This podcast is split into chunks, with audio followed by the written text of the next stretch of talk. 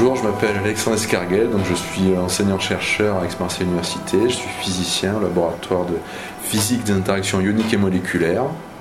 Donc euh, l'expérience dont je m'occupe euh, s'appelle Mistral, donc on est au laboratoire de physique des interactions ioniques et moléculaires euh, à l'université d'Aix-Marseille.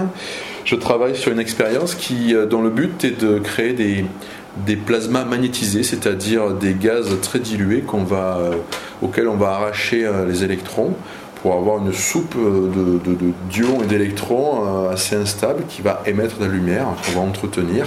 Et on va étudier le comportement de la, stabilité de ce milieu euh, dans un champ magnétique. L'objectif, c'est euh, en fait, on, a une, c'est une manip de recherche de, physique fondamentale.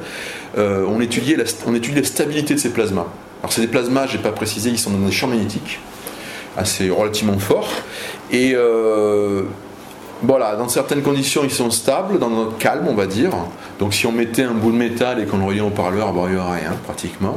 Et puis, dans certaines conditions, ils sont instables, ils vont se mettre euh, à, bouger, on va dire, de, façon régulière. Hein. Je peux montrer des vidéos, on les voit bouger de façon régulière, ou alors de façon turbulente. Donc, ce qui nous intéresse, c'est d'avoir un maximum d'informations sur cet état du plasma, essentiellement par des mesures optiques. On travaille en amont des manifs de fusion euh, magnétique, donc c'est les tokamaks, c'est ITER. Moi, j'ai travaillé deux ans sur un autre tokamak qui est à Cadarache, sur Supra. Mais là, j'ai une collaboration, j'y montre régulièrement. Donc, euh, bah, en gros, voilà, eux, ils ont. C'est pas du tout, nous, on n'a pas du tout des tokamaks, hein, on n'a pas des machines aussi grosses, mais nous, c'est plus souple. Si je veux faire une manip euh, dans une heure, je peux aller faire la manip. Sur un tokamak, il faut prévoir un an avance, donc c'est pas le même truc. Un tokamak, c'est une machine où on va avoir un morceau de soleil dans, une enceinte. Alors. Euh, ça permet d'extraire de l'énergie. Le but, c'est de remplacer les centrales nucléaires qui sont travaillent sur la, fission par des, des centrales basées sur la fusion, donc sur des tokamaks possiblement. Le problème, c'est que ce morceau de soleil, évidemment, c'est très chaud, il ne faut pas que ça touche les parois, et que du coup, on utilise un champ magnétique qui va, qui va euh, contraindre ce morceau de soleil, donc c'est un plasma, euh, dans un, dans un donut, en fait, dans une chambre à air. C'est un gros, hein, c'est beaucoup plus gros, évidemment, mais on, empêche le plasma de venir toucher les parois avec ce, champ magnétique qui est dans un, un tor. Le problème, c'est que quand même, on a quand même du plasma qui vient de façon plus ou moins régulière euh, lécher les parois. Et qu'est-ce qui se passe à ce moment-là? Ben, Dès qu'il y a des, quelques particules qui fondent et qui sont arrachées par ces flux de chaleur du, plasma, eh bien en fait, ça vient contaminer le plasma central et ça s'éteint. Donc là, le problème est différent d'une centrale nucléaire où là, on a des problèmes d'emballement de, la réaction. Là, c'est l'inverse. En fusion, le problème, c'est qu'il faut qu'on arrive à stabiliser le truc et qu'il ne s'éteigne pas. Hein, donc c'est un peu contraire. En plus, c'est intéressant parce que des, ça émet la radioactivité, ma durée de vie humaine, ce qui est, ce qui est plus sympa pour la, gestion des déchets pour une génération. Donc voilà, moi je travaille en collaboration avec des, gens qui sont directement euh, sur de la fusion, sur ITER, sur Torsupra, il y a un tokamak en Angleterre, le plus gros c'est JET. Voilà, mais nous on a des recherches de physique fondamentales en amont de ces, de ces, de ces plasmas euh, euh, de, de tokamak en fait. On fait le vide dans l'endroit où on va créer ce morceau de soleil. Il y a un vide assez poussé, donc il n'y a plus, grand chose. Et on va injecter un, gaz, mais très très peu de gaz, par exemple de l'hélium, et on va créer une décharge électrique. On va envoyer un courant assez important dans ce gaz. Donc on va arracher les, électrons aux atomes. Et alors ça va faire des, ions, des électrons qui vont se balader, ça fait une sorte de soupe comme ça qui émet de la lumière, plus ou moins. Et euh, évidemment, c'est instable, hein, puisque les électrons, les ions, ils, ont, aiment bien aller se retrouver, se recombiner, donc ça a tendance, si on l'entretient pas, à, s'éteindre, naturellement. Il y a un confinement magnétique beaucoup plus faible, évidemment, que sur, euh, sur ton supra, vous avez des aimants supraconducteurs qui doivent faire, euh, je ne sais pas, 7 mètres de haut. Donc là, il y a un confinement magnétique euh, dimensionné par rapport à la manip qui permet d'avoir une colonne de plasma. Alors là, on n'a pas un tor dans, notre manip, on a une colonne de plasma droite qui va faire un mètre de long et qui fait à peu près, selon les manips, euh, on va dire, 30, 20-30 cm de diamètre. Voilà. Et c'est cette colonne de plasma qu'on va étudier. On va, nous, ce qui nous intéresse, c'est la mesurer, par exemple, facilement la, la densité, la température de ce milieu.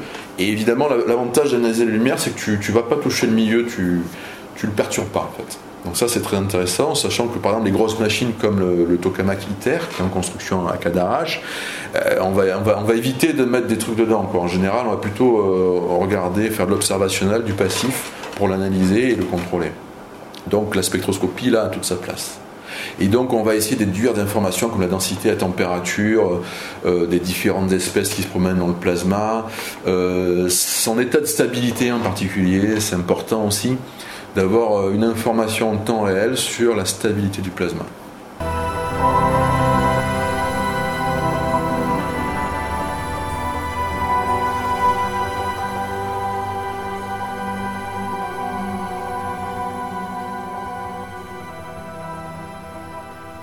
Donc euh, la sonification de, l'expérience, c'est un truc assez ancien. Il y a les, ce qu'on appelle les oreilles d'or dans les, sous-marins.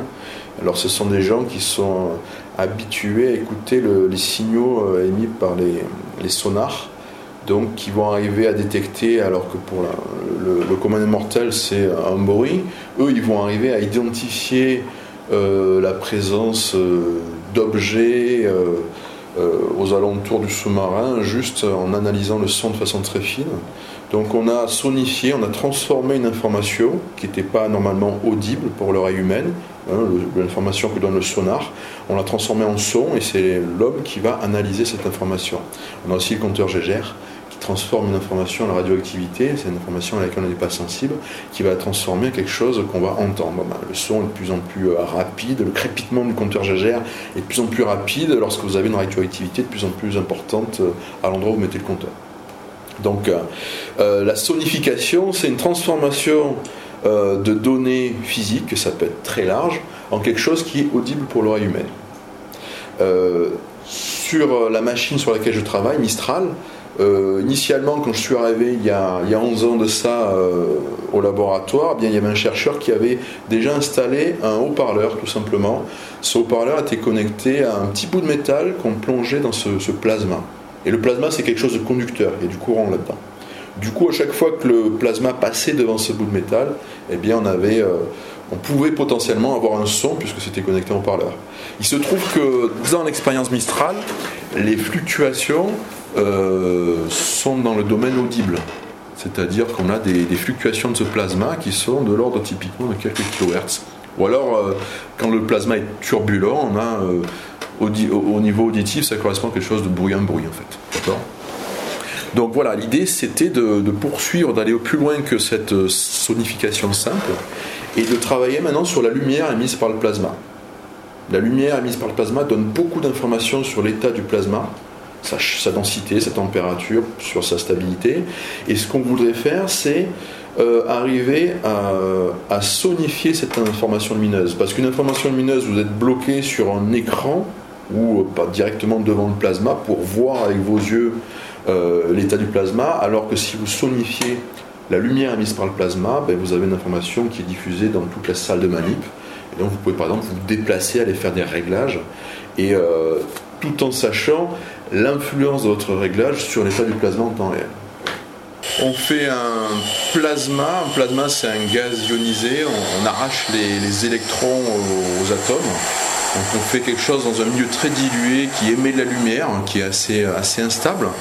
Et on va étudier, euh, ce, milieu euh, en particulier par des moyens optiques. Et donc euh, là, ce qu'on entend, le bruit qu'on entend, en fait, on a mis un bout de métal dans le plasma et c'est conducteur en plasma. Donc ça, le, bout de métal qu'on a mis, on l'a relié simplement à un haut-parleur. Et donc, quand il y a du plasma qui passe devant le bout de métal, eh ben, ça, fait, euh, ça fait un courant euh, qui va sur le haut-parleur. Et comme c'est quelque chose qui peut être soit, quand le plasma est turbulent, ben, c'est un signal très aléatoire. Et quand il y a des modes plus réguliers, en fait, et quand le mode est plus, plus régulier, ben, on va entendre quelque chose qui est avec plus d'harmonie qu'on voit apparaître quand on fait un spectre. Alors là, on peut arriver à des choses plus. dans certains cas, on a même carrément un son proche de la sinusoïde pure, en fait, hein, quelque chose de très régulier.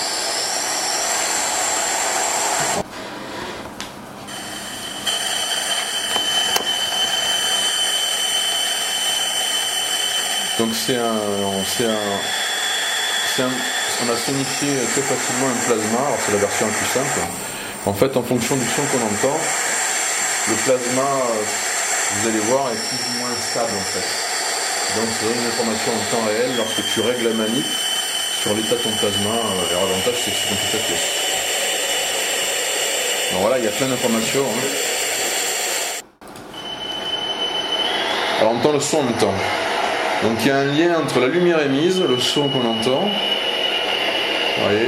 Il y a beaucoup d'informations qu'on peut extraire de, cette lumière qu'on a, qu'on a dispersée comme lorsqu'on fait rentrer la lumière blanche à travers un prisme. Hein, on arrive en regardant les pics, les rapports d'intensité, à mesurer la température du plasma, plein de choses qui sont très intéressantes.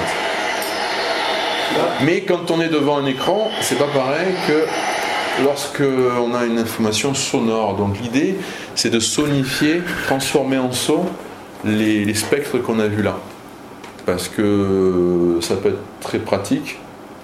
Bon, les, tout ce qui est compositeur et tout, ils aiment bien avoir une matière un peu nouvelle. Alors là, effectivement, c'est un peu particulier quand même. Donc euh, il y a un aspect artistique et puis aussi un aspect aussi de vraiment pour le chercheur d'avoir une information en temps réel la plus précise possible sur l'état de son plasma. Parce qu'il peut arriver des choses, bon, y a, ça n'a jamais explosé, mais ça va s'éteindre. Et quand on fait des manips, c'est important d'avoir une information de temps réel. Qui plus est, si cette information n'est pas localisée, on n'est pas bloqué face à un écran, c'est vachement intéressant.